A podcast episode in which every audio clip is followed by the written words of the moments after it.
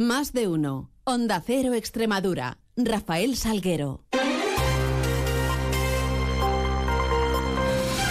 Muy buenos días, son las 7 y 20 de la mañana y tenemos 10 minutos por delante para contar noticias de Extremadura en este viernes 22 de diciembre, en donde comenzará a amanecer en la región a partir de las 9 menos 20 y se ocultará el sol sobre las 6 y 6 de esta tarde-noche. Miramos ahora esos cielos que nos acompañan durante la jornada, que ya es oficialmente de invierno, una nueva estación que se inició a las 4 horas y 27, 27 minutos de esta madrugada. Lo vamos a hacer con la ayuda de la Agencia Estatal de Meteorología. Marta Larcón, buenos días. Muy buenos días. En Extremadura tendremos un ambiente despejado con brumas y nieblas dispersas. Las temperaturas máximas subirán alcanzando los 14 grados en Badajoz, 14 también en Mérida o los 12 de máxima en Cáceres. El viento será del nordeste o variable, flojo en general. Es una información de la Agencia Estatal de Meteorología. 7 y 21, continuamos. Con apunte de tráfico porque la DGT pone en marcha hoy la operación especial Navidad que estará vigente hasta el próximo 7 de enero. Durante este periodo se prevé alrededor de 390.000 desplazamientos por Extremadura. En la primera fase, la que arranca hoy y termina el lunes 25, el día de Navidad, se espera 88.000 desplazamientos en carreteras extremeñas, 52.500 en Badajoz y 35.500 en Cáceres. Y también una previsión destacada para la jornada. El ministro de Transporte, Óscar Puente, va a intervenir hoy a partir de las 11 de la mañana en el acto de toma de posesión del nuevo delegado del Gobierno en Extremadura, que es José Luis Quintana. El acto se va a celebrar en la sede de delegación en Badajoz y contará con la presencia de todos los poderes políticos de la región, entre ellos las presidentas de la Junta y de la Asamblea de Extremadura o los presidentes de las diputaciones provinciales. Mientras ayer la consejera de Hacienda, Administración Pública, Elena Manzano, pasaba por los micrófonos de Onda Cero Extremadura en tiempo de entrevistas, Manzano aseguraba que la bajada de impuestos eh, que contempla los presupuestos extremeños de 2024 entra dentro de un amplio margen de maniobra. El impacto de las rebajas anunciadas es de 70 millones de euros, cuando la subida de los precios ha supuesto un sobreingreso para las arcas de 800 millones de euros en concepto de, de, de IVA. Además, adelantaba la próxima reforma fiscal a acometer en la región. Impuestos sobre transmisiones patrimoniales, vamos a reducir el tipo, lo tenemos situado en un 8%. Las comunidades autónomas que están alrededor, por ejemplo Andalucía, lo tiene situado en un 6%.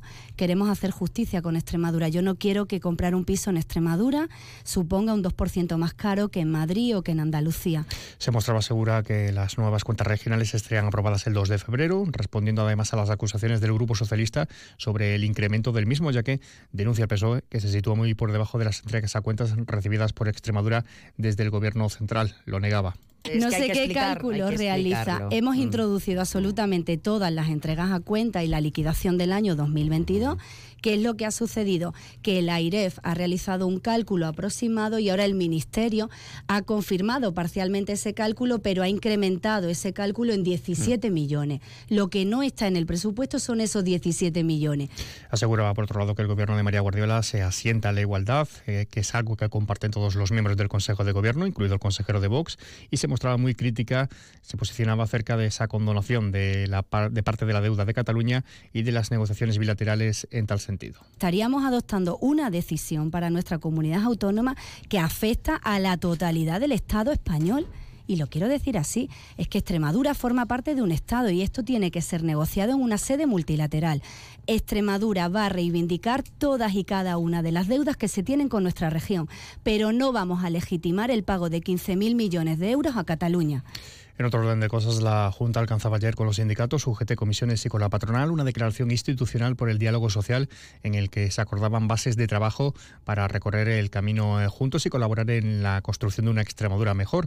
Se trabajará también conjuntamente en la elaboración y renovación de planes como el extremeño de empleo joven, el plan de empleo de Extremadura o el plan de empleo de autónomos o el turístico de la región, entre otros muchos. Escuchamos al consejero de presidencia, Abel Bautista, a las secretarias generales de comisiones y UGT en Extremadura, Encarna Chacón y Patrocinio Sánchez y a Javier Peinado desde la patronal.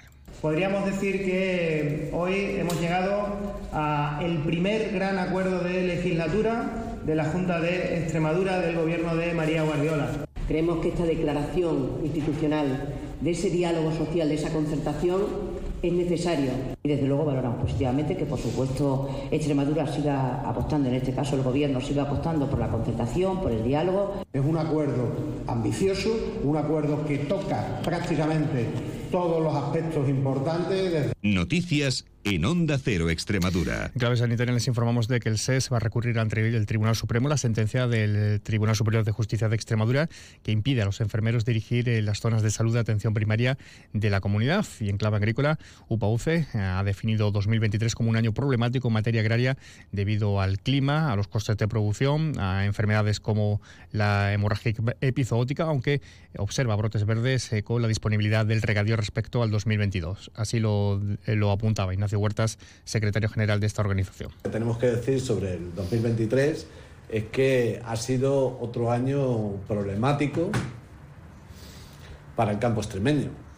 Eh, aquí hemos tenido que sufrir pues, problemas climatológicos, eh, costes de producción altos, a pesar de que es cierto que algunos se han moderado, como puede ser el tema del gasóleo o los fertilizantes. Y hoy, 22 de diciembre, tradicional día de la Lotería de Navidad del Gordo. En este sentido, les contamos que Extremadura tiene consignado 67,4 millones de euros en el sorteo. Eso nos sitúa entre las comunidades que menos gastan. Lo hace en algo menos de 64 euros, además por persona. Además, Badajoz con cinco ocasiones, Cáceres con tres y Coria con dos son las ciudades extremeñas que han sido a lo largo de la historia más agraciada por el Gordo. Apunte también deportivo porque ayer en el último partido del año para el Cáceres el Leforo, en baloncesto, se imponían el multiusos eh, de Cácereño al Real Betis por 64 a 61. Y en sucesos les hablamos de un robo en la localidad de Aljucén, con importantes daños materiales. El mismo tuvo lugar en la madrugada del miércoles al jueves. Los ladrones utilizaron una retroexcavadora arrancando de raíz el cajero de la entidad bancaria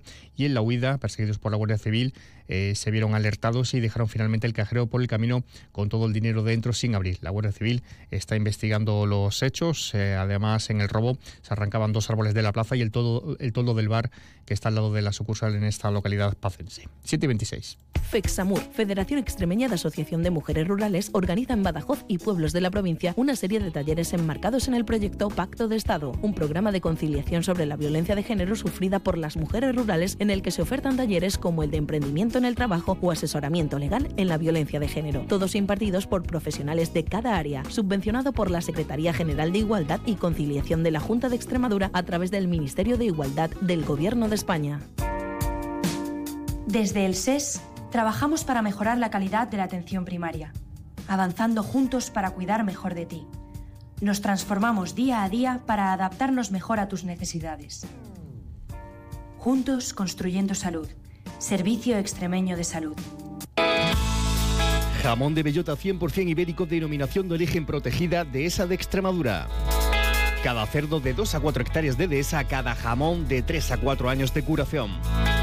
Los servicios técnicos se pesan e identifican cada cerdo, controlando la alimentación exclusiva a base de bellota y hierbas y supervisando todas las fases del proceso de elaboración artesanal ratificado con la contraetiqueta final del Consejo Regulador. Jamón 100% ibérico de esa de Extremadura. El ibérico de la mayor dehesa del mundo. Cofinanciado por la Unión Europea y la Junta de Extremadura. Es tiempo de Navidad y en El Faro queremos disfrutarla.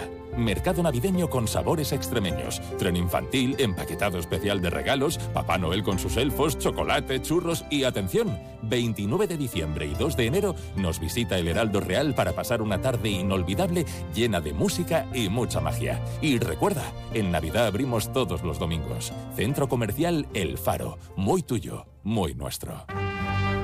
Caja Rural de Extremadura, la caja comprometida con la región, les ofrece la noticia económica del día. Es dato turístico. Los extremeños realizaron 1.172.000 viajes en el tercer trimestre del año. Es un incremento de casi el 11% con respecto a ese mismo mes del año anterior y representa eh, un 1,9% de los realizados en todo el país. Los premios Espiga de la Caja Rural de Extremadura promocionan el buen hacer y la calidad de los productos extremeños. Premios Espiga Caja Rural de Extremadura. La excelencia convertida en premio. Y en previsiones hoy toma de posesión del delegado del gobierno en Extremadura, José Luis Quintana, será en Badajoz. Además, en Valencia de Monbuey tendrá lugar una suelta de Milanos reales. Se presentarán también las fiestas de las gavillas de Tamurejo y se celebra hoy la fiesta de la borrasca en Ceclavín. Todo ello mucho más lo vamos a contar a la una en avance de noticias mediodía y a las dos menos diez en tiempo de información regional con Juan Carlos González.